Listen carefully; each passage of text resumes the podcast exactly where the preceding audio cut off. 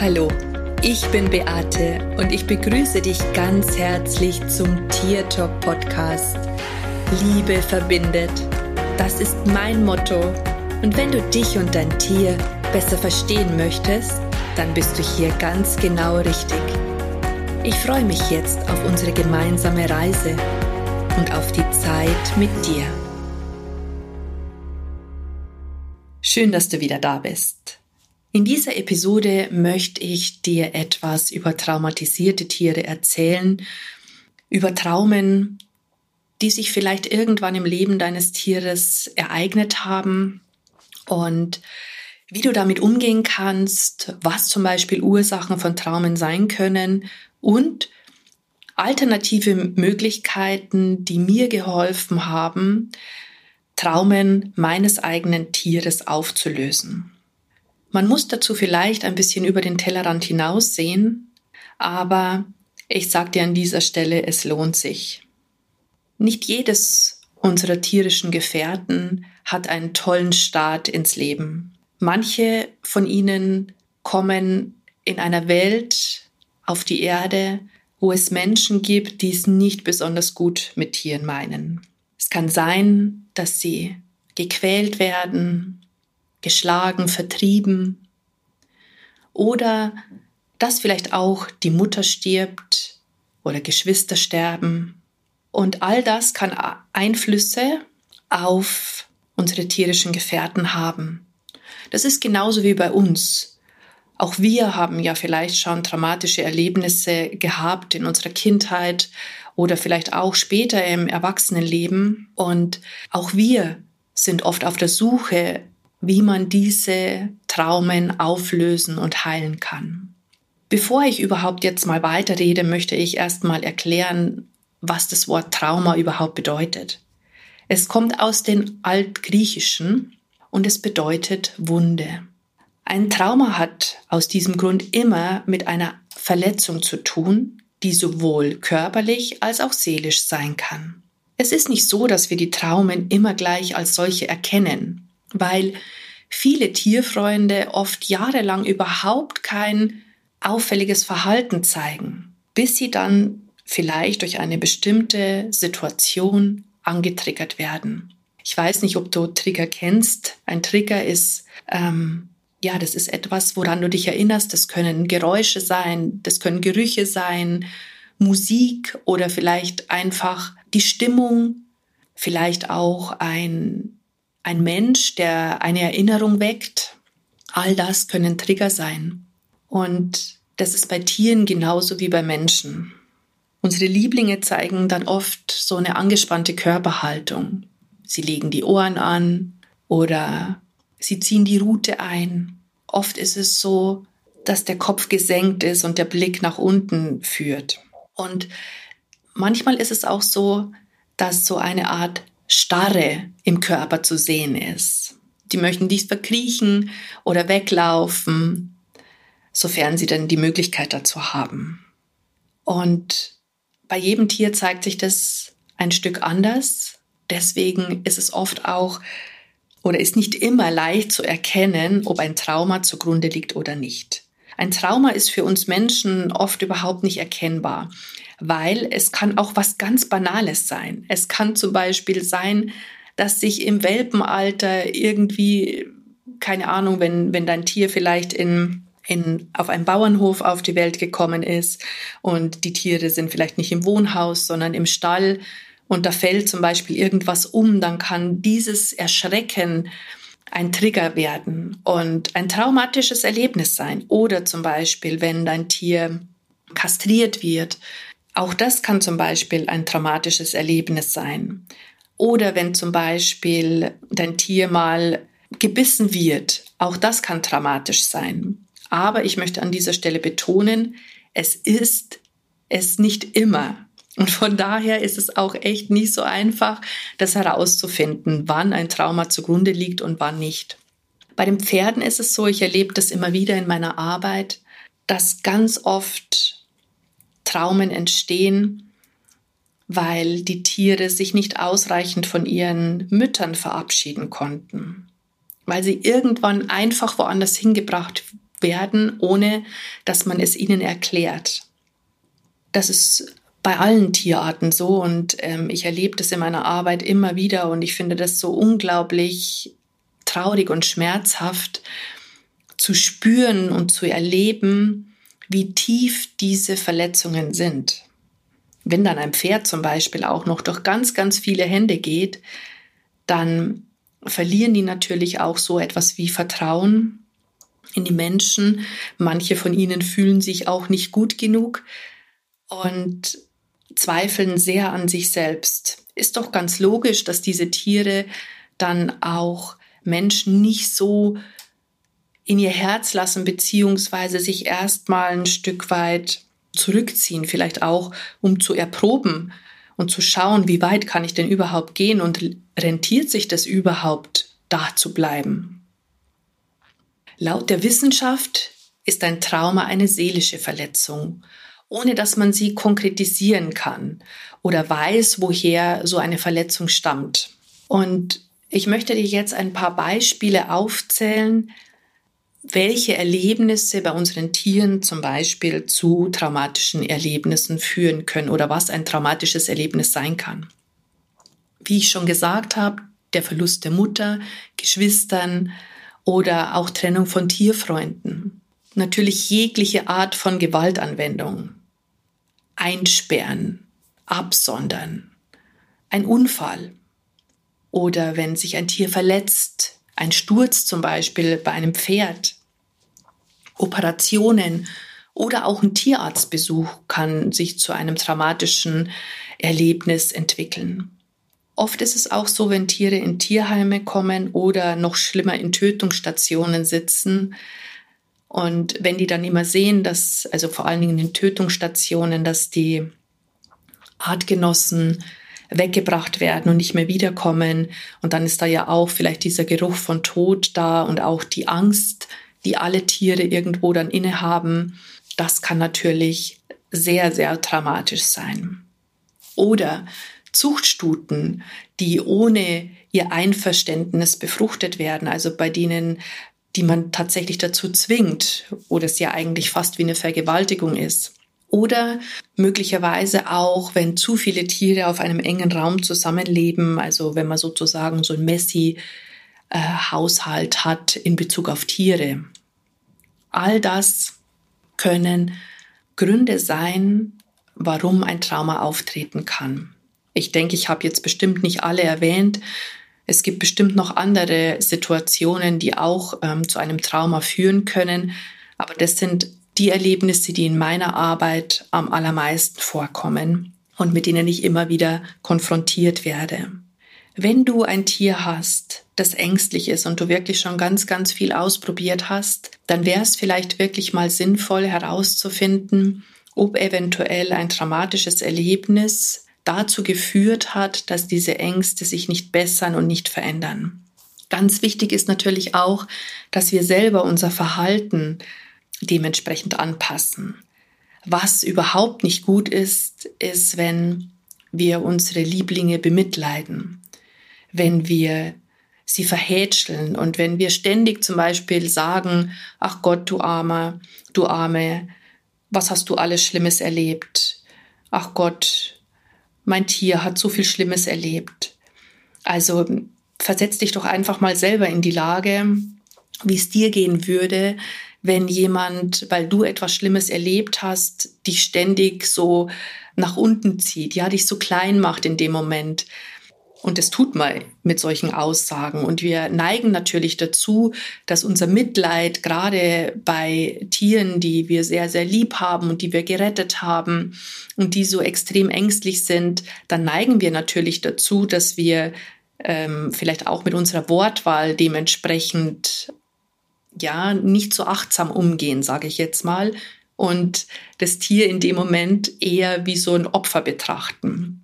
Viel, viel, viel, viel besser wäre es, wenn wir dem Tier Mut zusprechen und sagen, auch wenn du Schlimmes erlebt hast, jetzt wird alles anders, du bist mutig, du bist sicher, du bist stark und wir bekommen das hin. Also einfach mit motivierenden und positiven Worten und Sätzen zu arbeiten und sich auch selbst ein Stück weit, wenn man die positiven Sätze ausspricht, bringt man sich ja auch selber in eine positive Energie, was wiederum hilfreich ist, wenn man ein ängstliches Tier hat. Also Mitleid ist oft nicht wirklich der richtige Weg, beziehungsweise ich bin der Ansicht, das ist überhaupt nie der richtige Weg. Es gibt oder ich habe schon oft bei meinen Tiergesprächen erlebt, wenn es um, um, um Hunde ging zum Beispiel, die aus dem Tierschutz gekommen sind. Und da gibt es auch Erlebnisse, wo sich Tiere kein Geschirr anziehen lassen, weil sie einfach so unsicher sind. Und ich habe dann oft schon gehört von den Tieren, dass sie gesagt haben, die Menschen sollen einfach nicht so viel ähm, nicht so viel Energie und Druck aufbauen, weil so viel Angst und Unsicherheit, ähm, die eigene Angst und Unsicherheit der Menschen im Spiel ist, sondern sie sollen es einfach tun. Und genauso sehe ich das auch. Also gar nicht so viel reden und quatschen und oh, du Armer, du, und jetzt bleib doch, oh Gott, ich muss dir das jetzt anlegen, das Geschirr, sondern einfach sagen, schau her, das ist ein Geschirr und das legen wir jetzt an und dann können wir draußen etwas unternehmen. Fertig. Hingehen, drüber ziehen, fertig. Natürlich mit der nötigen Empathie. Wenn man merkt, es geht jetzt überhaupt nicht, dann zwingt man das Tier natürlich nicht am ersten Tag dazu, sondern man baut es vielleicht einfach schrittweise auf und dann, dann wird es auch was. Also da bin ich ganz fest davon überzeugt. Ich möchte dir jetzt Methoden vorstellen beziehungsweise dir davon erzählen, wie man Traumen auflösen kann auf eine spirituelle Art und Weise, beziehungsweise auch einen therapeutischen Ansatz möchte ich dir erklären, den ich unglaublich gerne zur Hilfe nehme und mit dem möchte ich auch schon gleich mal anfangen. Und zwar ist es die Systemarbeit, also systemische Aufstellungsarbeit. Das bedeutet, ich übernehme in dem Moment die Rolle des Tieres und kann schauen, woher das Trauma kommt wenn es zum Beispiel mit einem Verlust der Mutter zu tun hat oder mit Quälerei, dann ist es einfach so, dass man in diesem Moment die Emotionen, die damals gefühlt wurden, nochmal richtig spüren kann und dann eben auch Lösungssätze sprechen kann, dass sich das ganze Energiefeld verändert. Und ich habe dadurch wirklich schon bahnbrechende Erlebnisse mit meinen wunderbaren Klienten gehabt, die mit mir gemeinsam und mit ihrem Tier eben durch diese systemische Arbeit alte Wunden geheilt haben. Es geht einfach darum, dass das Tier die Möglichkeit hat, sich zum Beispiel energetisch gesehen noch einmal von der Mutter zu verabschieden oder seinem Peiniger zu sagen, wie er das Ganze empfunden hat um hinterher das Energiefeld, das komplette Energiefeld zu heilen und loszulassen. Irgendwann werde ich mal eine ganze Folge der systemischen Aufstellungsarbeit widmen, weil es für mich ein so unglaublich wertvolles Tool geworden ist. Auch wenn eine Tierkommunikation schon unglaublich viel, ähm, wenn man dadurch schon sehr, sehr viel erfährt, ist es einfach manchmal so, dass Tiere auch, so wie wir Menschen, manches in einer untersten Schublade verbannt haben, wo viele Deckel drauf liegen und sie den Blick vielleicht nicht sofort, also sich vielleicht auch nicht mehr so bewusst daran erinnern können. Und durch die systemische Arbeit kann man einfach die Ursache der Ängstlichkeit zum Beispiel herausfinden. Man kann schauen, ob es eben ein Trauma ist oder ob es an einem anderen Erlebnis liegt und wo dieses Trauma stattgefunden hat. Vielleicht auch beim Züchter, vielleicht ähm, eben, weil die Mutter gestorben ist oder weil das Tier geschlagen worden ist oder weil es schon durch viele Hände gegangen ist. Also all solche Dinge kann man eben durch diese Systemarbeit herausfinden und dann eben auch, und was das ist natürlich das Wichtigste, sie auch auflösen. Ich finde es immer wieder erstaunlich, wie unser eigener Körper reagiert, wenn wir mit diesen Tools arbeiten, weil ihr könnt euch überhaupt gar nicht vorstellen, wie viel Emotion da zum Vorschein kommt. Und deswegen ist es einfach so unglaublich wertvoll. Ein weiterer Aspekt ist eine Seelenrückholung. manchmal, wenn ein Trauma sehr tief ist, also wenn das bis in die Zellen hineinfährt, dann kann es sein, dass sich ein Seelenanteil abspaltet. Das bedeutet aus spiritueller Sicht, dass sich etwas löst. Und wenn ich zum Beispiel meinen Klienten solche Seelenrückholungen mache, dann zeigt sich das ganz oft so, dass man diesen verlorenen Seelenanteil in einer schlimmen Situation sieht. Also man bekommt Bilder dazu, was eben da vorgefallen ist. Und dieser Anteil ist meistens sehr, sehr verängstigt und ortsgebunden. Und man holt ihn dann sozusagen zurück. Das machen zum Beispiel Schamanen oder auch Menschen, die das, ähm, ja, die das einfach gelernt haben. Für mich ist es auch ganz wichtig. Nicht immer ist es so, dass ein Seelenanteil für die Ängste ähm, verantwortlich sind. Und bei meiner Hündin zum Beispiel, bei meiner Safi war es so gewesen, dass die schon während der Geburt einen Seelenanteil verloren hat. Und das sind einfach Dinge, die kann ein Tier nicht wissen. Also man macht dann eine sogenannte Reise, um herauszufinden, wo dieser Seelenanteil verloren gegangen ist. Und bei mir war es zum Beispiel so, dass die systemische Aufstellungsarbeit mir die Lösung gebracht hat. Ich habe das nicht gewusst natürlich, dass sie während der Geburt einen Seelenanteil verloren hat, aber die systemische Arbeit hat es aufgezeigt.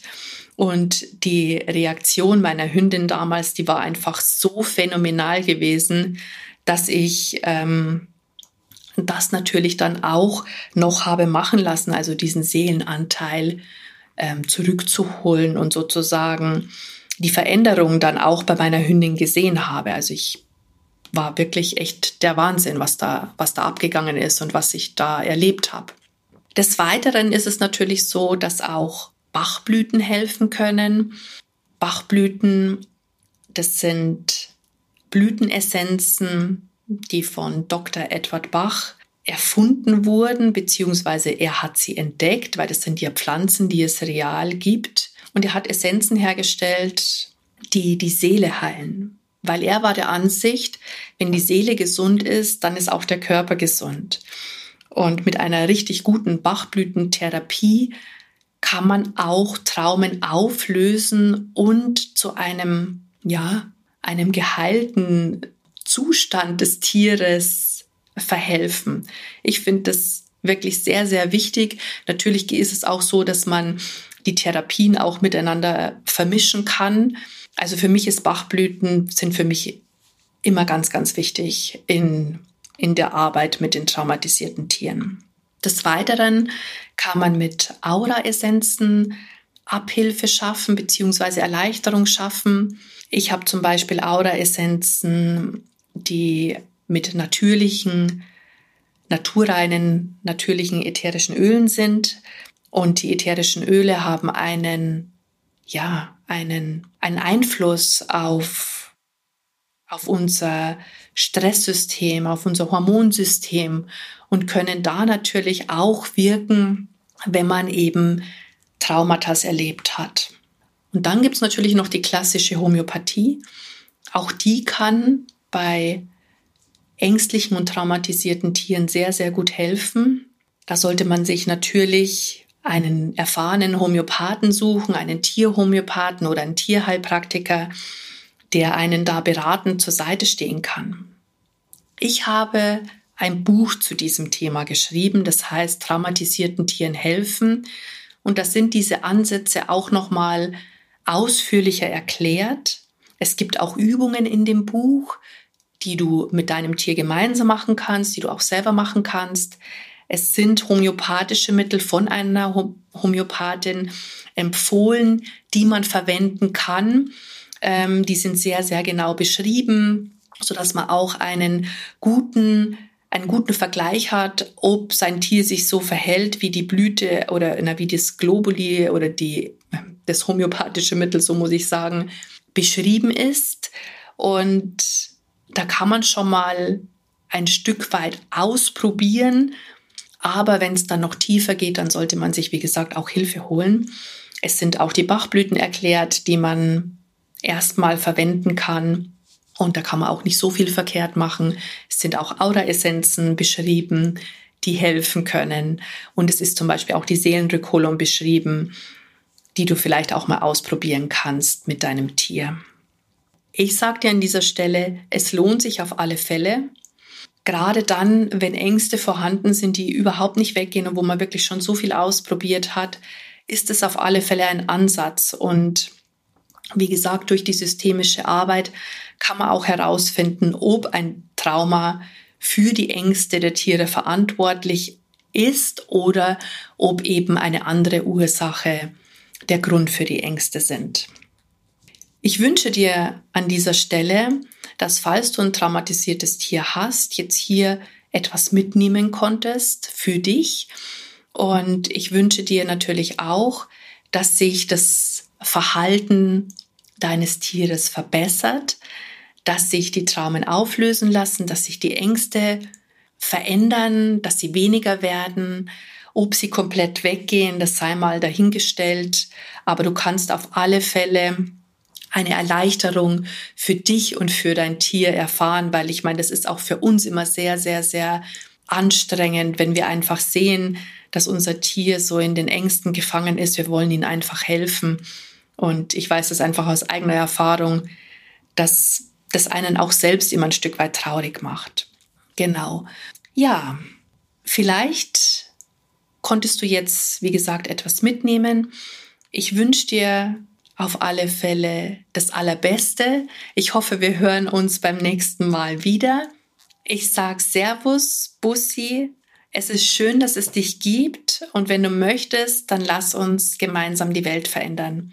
Und wie immer würde ich mich natürlich über eine Reaktion freuen, wie dir der Podcast gefallen hat, ob du damit was ob du etwas mitnehmen konntest. Ich würde mich auch über eine 5-Sterne-Bewertung bei iTunes freuen.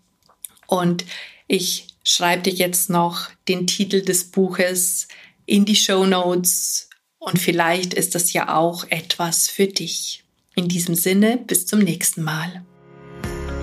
Das war Tier Talk von und mit Beate Siebauer, Tierkommunikatorin, Heilpraktikerin, Buchautorin und Coach. Wenn du mehr über mich und meine Arbeit erfahren möchtest, dann schau einfach in den Show Notes. Ich freue mich, wenn wir uns in der nächsten Folge wieder hören.